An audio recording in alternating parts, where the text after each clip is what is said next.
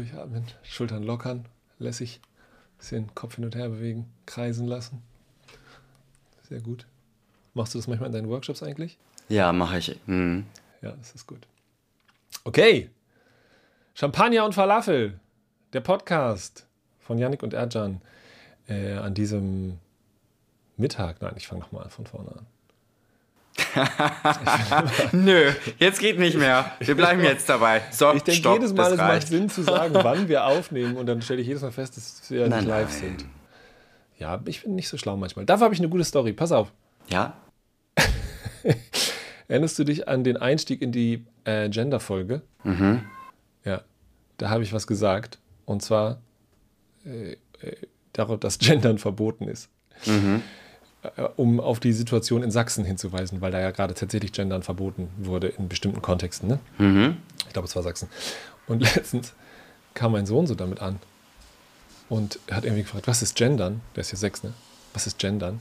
Zu meiner Frau hat er das gesagt. Und hat sie das erklärt. Und dann hat er gesagt, Papa hat gesagt, Gendern ist verboten.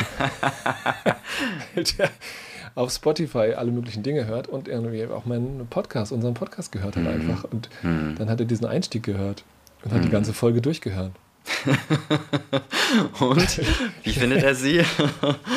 ja, ich, das war, glaube ich, das Einzige, was er mitgenommen hat. Ich weiß es nicht. Ist ja nicht unbedingt für Sechsjährige gedacht, aber vielleicht sollten wir das mitdenken. Was ich, was, wofür das ein wunderbares Bild ist, ist, Leute, wenn ihr öffentlich sprecht, macht euch klar, ihr entscheidet nicht, was mit euren Worten passiert, hm. sondern ihr müsst immer gucken, wer hört eigentlich zu. Also, ich sag mal so, so bulletproof sprechen, dass kein Sechsjähriger Quatsch mit euren Worten machen kann, das ist vielleicht ein bisschen zu viel verlangt, sage ich mal so viel aus Selbstschutz. Aber ähm, ja, das sage ich immer meinen Workshop-Teilnehmenden auch. Äh, ihr, ihr, entscheidet nicht, was mit euren Worten passiert, sondern ihr müsst mhm. immer gucken, wer hört euch eigentlich zu. So, und, und was machen die mit euren Worten und wo stehen die eigentlich? Was wissen die schon? Was wissen die noch nicht? Was für Prägungen bringen die mit? Und das ist einfach total wichtig, immer sich klar zu machen und darüber nachzudenken. Ja. So, das wollte ich dir noch kurz erzählen. Also, ne, schon Sechsjährige hören so einen Podcast. Aber heute äh, was anderes. Ich habe noch, eine noch eine andere kleine Geschichte. Ähm, in einem Workshop, was anderes, was ich immer in Workshops mache, ist, ich rede über Trigger.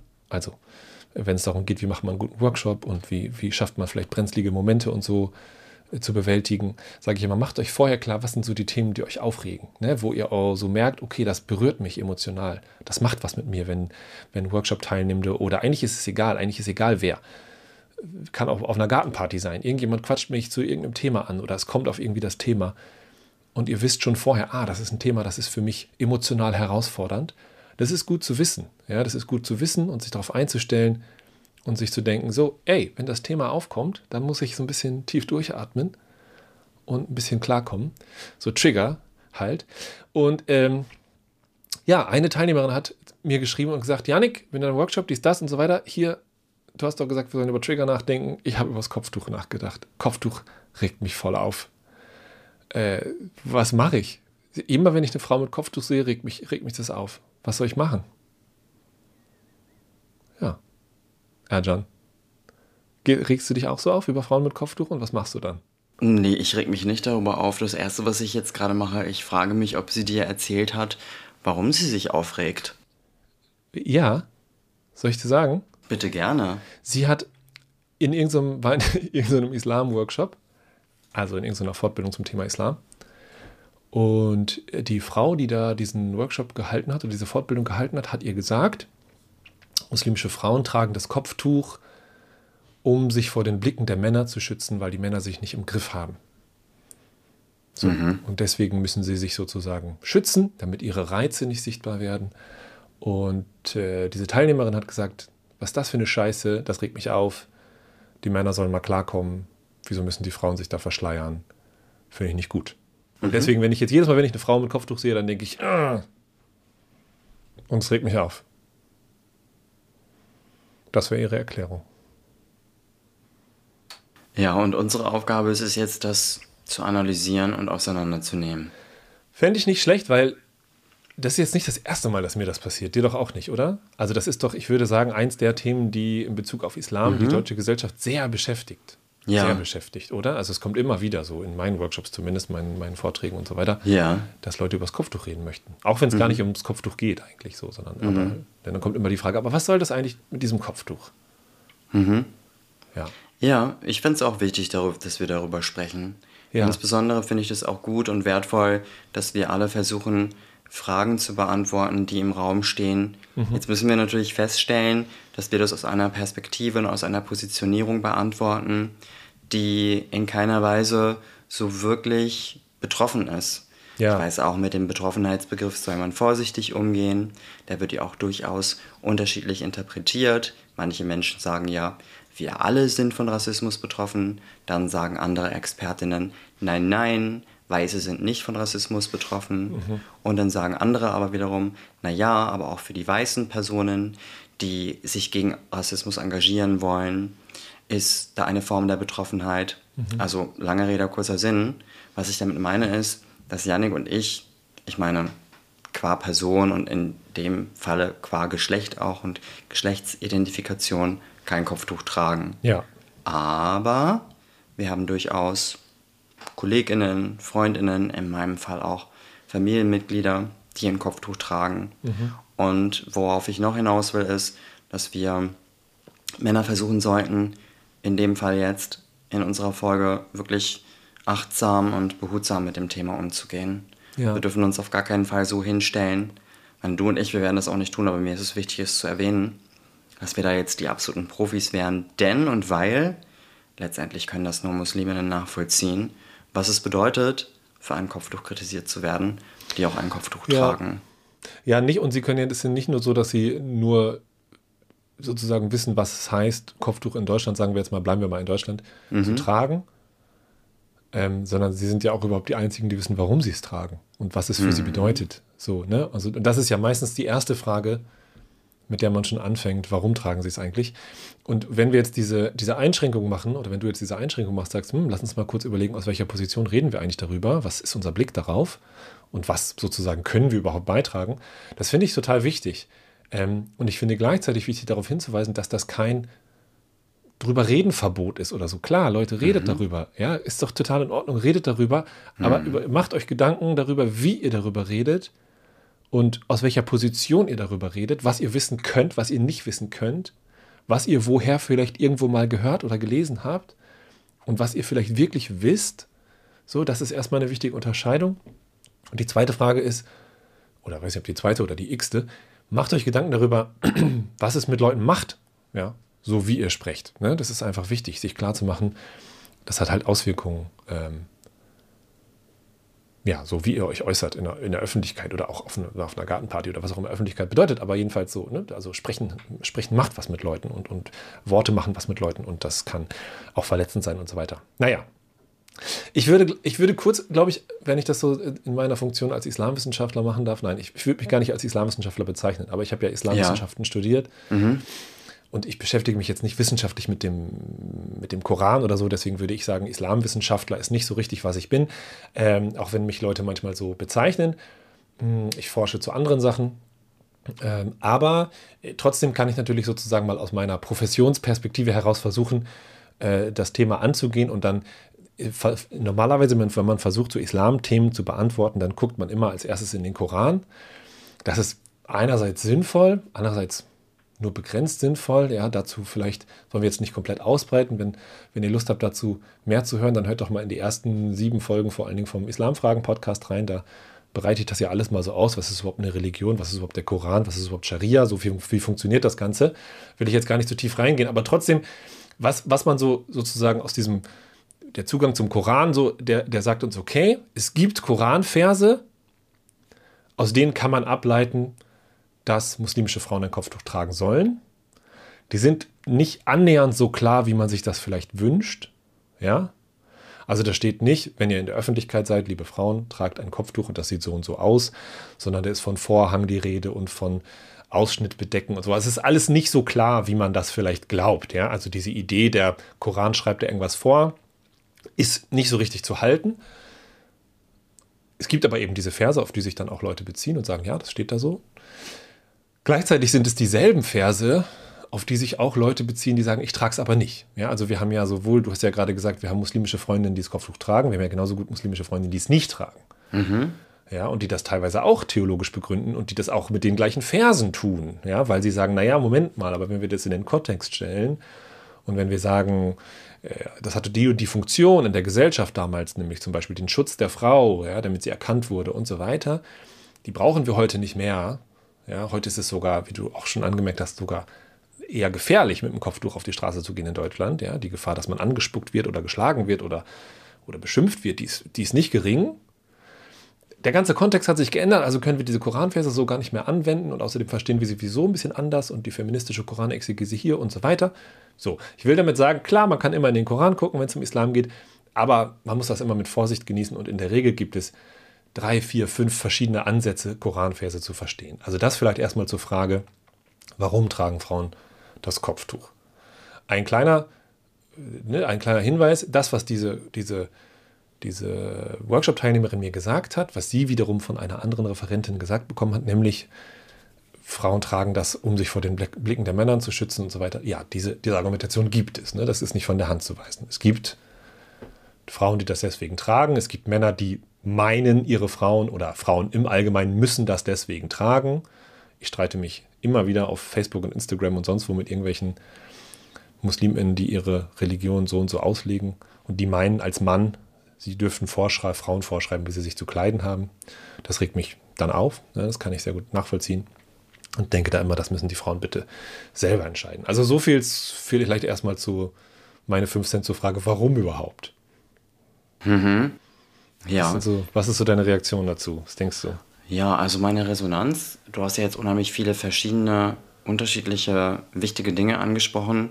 Meine erste Resonanz ist, ich bin ja jetzt, also 2023 bin ich jetzt 39 Jahre alt und ich habe noch nie von einer Freundin oder von einer Kollegin, von einer Bekannten erzählt bekommen, beziehungsweise auch noch nie berichtet bekommen, dass irgendeine Muslima je gesagt hätte, oder gar meine Freundinnen, von denen ich jetzt spreche, dass sie von irgendjemandem gezwungen worden sind, ein Kopftuch zu tragen. Mhm.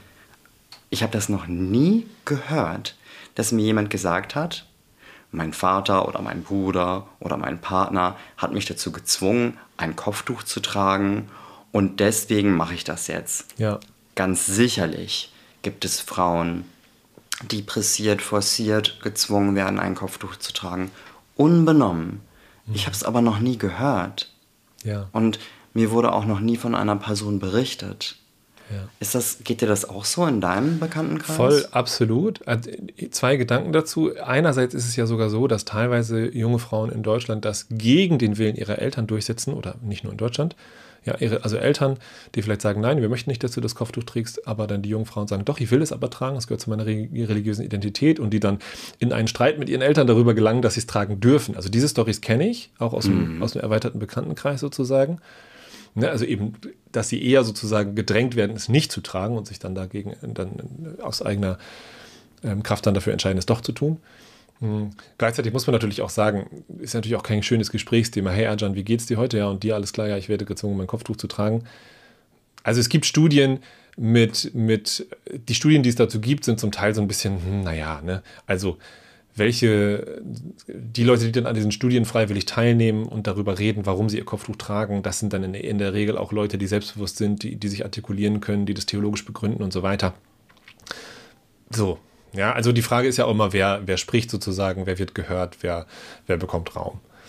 Ähm, ja, aber auf jeden Fall ist es, ist es viel wert, sich einmal klar zu machen, hm, Moment mal, also scheint irgendwie gar nicht so häufig zu sein, diese Story des, des Gezwungenwerdens, mhm. ja, zumindest in Deutschland. Zumindest mhm. in Deutschland, ja. Wenn wir, wenn wir in den Iran gucken, dann ist es ganz anders, das ist nochmal eine ganz andere Geschichte. Aber da ist es, glaube ich, einfach sehr, sehr wichtig, dass noch, da nochmal eine Trenn Trennlinie zu ziehen. Ne? Das, was im Iran passiert, und das, was in Deutschland passiert, sind einfach zwei unterschiedliche Systeme, zwei unterschiedliche mhm. Gesellschaften mit zwei unterschiedlichen Logiken. Ja, und ich, äh, Frauen, die in Deutschland freiwillig das Kopftuch tragen, sind trotzdem, alle, die ich kenne zumindest, dagegen, dass Frauen in Iran dazu gezwungen werden. So, ja, also mhm. das sind, das ist überhaupt nichts, was zusammenhängt. Man sagt überhaupt nicht, ich trage das, deswegen müssen das alle anderen auch tragen. Das habe ich noch nie gehört. Das ist, äh, also sowas, sowas gibt es, glaube ich, nicht als, als Argumentation. Ja. Mhm. genau. Ja, also jemand, der mir geholfen hat, zu verstehen, warum sie ein Kopftuch trägt, das war meine Großmutter. Ah, ja. Sie hat mir das allerdings jetzt auch nicht verbalisiert dargelegt, mhm. sondern war das einfach meine Interpretation. Und dazu würde ich ganz gerne eine kleine Geschichte erzählen. Meine Großeltern sind ja als GastarbeiterInnen nach Deutschland gekommen. Mhm. Und immer wenn meine Großmutter hier in Deutschland sich bereit gemacht hat, um einkaufen zu gehen und ich durfte dann mitkommen oder ja. wir waren gar mit der ganzen Familie unterwegs, hat sie sich schick gemacht und hat dann das Kopftuch angelegt. Ja. In der Wohnung allerdings nicht, um das einmal kurz so als Information erwähnt ja. zu haben. Ich und glaube. Ich hatte, ja, Entschuldigung. Ja, nee, sag. Mhm. Ich, ich, wollte nur sagen, ich, ich, glaube, letztlich ist die Frage, warum tragen Frauen das Kopftuch, auch nicht die Frage, die weder wir beide sinnvollerweise diskutieren sollten oder beantworten sollten. Und es ist auch nicht die Frage, die, die irgendwie wichtig ist für Leute, die diesen Podcast hören und die sich darüber Gedanken machen, wie gehen sie mit Menschen um, die das Kopftuch tragen oder was gibt es dazu zu sagen. Oder? Mhm. Also, äh, warum Menschen das tun, das wissen letztlich nur diese Menschen. Darüber kann man unter Umständen mit ihnen ins Gespräch gehen, wenn sie dazu Lust haben. Man muss auch auf jeden Fall respektieren, wenn sie dazu keine Lust haben. Mhm. Es kann auch ein nerviges Gespräch sein, das immer und immer wieder rechtfertigen zu müssen. Ich glaube, das ist letztlich nicht die Frage, die, und das ist ja auch im Grunde nicht die Frage, die diese Workshop-Teilnehmerin mir gestellt hat. Die hat ja gesagt, mhm was mache ich denn mit meiner Irritation? Hm. So, und das finde ich eine spannendere Frage. Was mache ich denn mit meiner Irritation? Ja, also, wenn ich jetzt das Weltbild habe, ich kann einfach Leuten permanent äh, kommunizieren, äh, wie ich sie finde, dann ist relativ klar, dann sage ich ihnen halt, was ich davon halte. Das finde ich problematisch. Das ist auch nicht, was die Teilnehmerin wollte. Ne? Die wollte wissen, hey, ich habe natürlich keine Lust, mich mit diesen Frauen irgendwie auseinanderzusetzen. Ich will die ja nicht irgendwie nerven. Die sollen machen, was sie wollen. Mhm. Aber ich habe eine Irritation in mir, und ich weiß nicht, wie ich damit umgehen soll. Janik, kannst du mir irgendwie helfen, mit dieser Irritation umzugehen? Und das finde ich eine spannende Frage. So. Hm. Und da, da, da, ja, was, was würdest du sagen, was, wenn, wenn dir jemand sagen würde, ey, ich bin voll irritiert davon, ja, was mache ich jetzt damit? Was mache ich mit meiner Irritation, mit diesem komischen Bauchgefühl? Wie gehe ich hm. damit um? Hm. Ja, also ich glaube, mit Irritation umzugehen, mit diesen Fragezeichen umzugehen, die sie in sich gespürt hat, und glücklicherweise hat sie das ja auch verbalisiert, mhm. hilft unter anderem, Perspektiven zu hören und mhm. vielleicht so eine, so eine Transferleistung in Richtung Empathie zu machen, Positionen nachzuvollziehen. Mhm. Mir fällt dazu mhm. eine kleine Geschichte ein. Und zwar ist es die Geschichte von meiner Großmutter. Die hat früher in Deutschland immer ein Kopftuch angelegt, mhm. wenn sie zum Einkaufen gegangen ist. Und einmal, als wir, zum, als wir in die Türkei geflogen sind und dort dann ausgestiegen sind aus dem Flugzeug, hat sie das Kopftuch abgenommen mhm. und hat sich meiner Interpretation nach, ich konnte das ja als Kind nicht so gut verbalisieren, viel freier bewegt. Mhm. Und dann, mhm. als ich älter wurde, ist bei mir so der Groschen gefallen, ich habe sie allerdings nicht so wirklich darauf angesprochen, dass sie das vielleicht so aus Schutzgründen macht. Mhm. Das kam mir total komisch vor, dass sie in der Türkei das Kopftuch nicht anlegt und sich da viel freier bewegt, aber in Deutschland schon. Mhm, mh. Und das deutet ja so ein bisschen auf so ein Grundbedürfnis hin, was ich jetzt als Schutz bezeichne. Wie mhm. gesagt, an der Stelle, selbstverständlich kann man das nicht pauschalisieren. Nicht alle Frauen tragen ein Kopftuch, weil sie jetzt einen besonderen Schutz brauchen oder einen Schutz genießen wollen oder weil dieses Kopftuch ihnen Schutz gibt. Da gibt es ja unterschiedliche Gründe für. Mhm. Aber Schutz als Grundbedürfnis ist ja auch durchaus etwas, von dem ich denke, dass die Seminarteilnehmerin, von der du erzählst, dass sie das nachvollziehen könnte, dass sie diese Empathie, dass sie versucht, so empathisch zu sein, um die Perspektive der Frauen, die Kopftuch tragen, nachzuvollziehen. Und das wiederum könnte ihr Gefühl der Irritation minimieren. Ja, ja, ja. Finde ich eine gute Geschichte. Ähm, das kann man noch mal ganz kurz sagen, ne, dass Erdogan ja, wir haben ja in, in der ersten Folge über Erdogan geredet, überhaupt erst wieder an vielen Stellen erlaubt hat, äh, in staatlichen Stellen an Unis zum Beispiel für Frauen das Kopftuch überhaupt zu tragen. Das teilweise war vorher in der Türkei verboten, das so mal am Rande. Ähm, genau, ich habe noch zwei so, zwei auch so Anekdoten, die, die ich immer erzähle, die auch dieses Irritationsgefühl einerseits aufgreifen und dann nochmal so ein bisschen so ein Vorsicht, Leute, was wir hier machen. Ähm, das ist vielleicht die zweite Botschaft. Das erste, ich habe mal Workshop gegeben, da ging es um Islam und den Vortrag gehalten, da ging es um Islam und Menschenrechte und dann ging es auch auf einmal irgendwann ums Kopftuch. Äh, und das passiert einfach häufig. Die Leute haben ein total großes Bedürfnis, darüber zu sprechen. Da habe ich gesagt, okay, wir können jetzt gerne nochmal über das Kopftuch reden, wenn das so ein großes Bedürfnis ist. Und dann hat so ein älterer Mann irgendwann zu mir gesagt, ich zitiere das jetzt nicht wörtlich, weil das mein sechsjähriger Sohn sonst wie nicht hören sollte. Das ist absolut nicht jugendfrei, was der gesagt hat. Aber was er im Grunde ausdrücken wollte, er ist davon so irritiert, er fühlt sich sozusagen, er kann nicht sehen, er kann die Frau nicht sehen und er weiß gar nicht, wie er mit ihr umgehen soll und was er ihr für Komplimente machen soll. Das hat er so gesagt, mit wesentlich schlimmeren Worten. Und dann habe ich gesagt, Moment mal, worum geht es hier eigentlich, ja? Also, und was mir aber dabei so klar geworden ist, ist, dass, glaube ich, was letztlich das Kopftuch macht, es entzieht sozusagen den Körper der Frau dem Zugriff des Mannes. Sagt so, hier, ihr könnt mich nicht sehen. Und das ist in einer Gesellschaft in Deutschland, in der die krass sexualisiert ist, ja, wo Frauen an jeder Ecke halbnackt auf irgendwelche Handwerker-LKWs gedruckt werden, löst das so eine krasse Irritation aus in den Leuten, dass sie. Ja, nicht nur Handwerker-LKWs. Ja, ja. ja, du hast nee, genau. natürlich vollkommen recht. Mhm. Dass, dass die Leute denken, wow, was ist denn hier los? Ich kann die nicht mehr sehen. Ich kann sie nicht beurteilen. Ich kann, ich kann nicht sagen, was ich schön an ihr finde. Ich kann ihr nicht auf den Hintern gucken. Ich kann, das kann ich alles nicht mehr. Und das irritiert mich massiv. Das ist, glaube ich, sozusagen diese Irritation auf die Spitze getrieben. Aber ich glaube, sie ist da und sie spielt eine Rolle. Ne? Es, es wird etwas dem öffentlichen Blick entzogen und das irritiert die Leute. So, das, das nochmal sozusagen, wo diese Irritation eigentlich herkommt. Und dann vielleicht, ähm, um gleich auch mal zum Ende zu kommen, noch so ein kleiner Hinweis darauf, wie, wie problematisch es sein kann, diese Diskussion immer wieder zu führen. Ähm, greife ich so ein bisschen mal in die, in die Geschichtskiste. In Al Algerien war eine französische Kolonie. Und die Franzosen sind da gekommen und haben gesagt, so, wir befreien jetzt die muslimischen Frauen. Weil wir, weil, wir, weil wir glauben, sie sind unterdrückt. Und das ist ja auch immer das, was wieder bei diesem Kopftuch durchkommt. Ja, die muslimischen Frauen sind vermeintlich unterdrückt und so weiter. Und wir müssen äh, sozusagen gegen dieses Kopftuch kämpfen, äh, um die muslimische Frau zu befreien. Ich glaube, dass es das auch so ein Bedürfnis ist. Ja, und vielleicht auch so ein bisschen das Bedürfnis war dieser Workshop-Teilnehmerin, die gesagt hat, das irritiert mich. Ich, ich will nicht, dass die Frau das tragen muss. Ich möchte irgendwie dagegen kämpfen. Warum auch immer so. Und Sowas auch bei den Franzosen in Algerien, die gesagt haben, nee, wir wollen jetzt die muslimischen Frauen befreien von diesem Kopftuch. Und dann haben die muslimischen Frauen natürlich nicht, äh, die, die algerischen Frauen natürlich nicht gesagt, ach wie schön, der Franzose kommt und befreit mich, sondern auf einmal wurde das Kopftuch ein, ein antikoloniales Widerstandssymbol. Und völlig egal, was es vorher bedeutet hat, völlig egal, warum sie es getragen haben, völlig egal, ob aus freiem Willen oder nicht oder blablablub, das hat alles keine Rolle mehr gespielt, weil diese, diese koloniale Sache das alles so sehr überlagert hat und der Widerstand gegen diese Fremdbestimmung, gegen die Ausbeutung, gegen die Gewalt der Kolonialherren hat alles andere überlagert.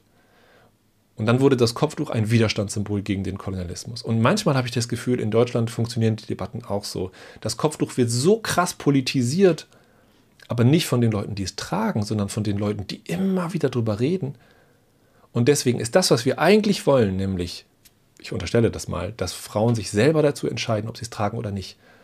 Das machen wir als Gesamtgesellschaft total kaputt, indem wir so viel, so krass darüber reden. Deswegen würde ich sagen, Leute, chillt alle mal. Kommt alle mal klar, atmet mal tief durch, hört ein bisschen Podcast, lauscht Erjans ruhiger, meditativer Stimme und macht euch einen schönen Nachmittag. Ja, perfektes Schlusswort. Dann lassen wir es dabei. Empfehlt diese Folge gerne weiter, wenn ihr mal wieder übers Kopftuch reden wollt oder jemand anders hört, der das möchte. Wir freuen uns auf Kritik, Feedback und hören uns nächste Woche. Bis dann. Ciao.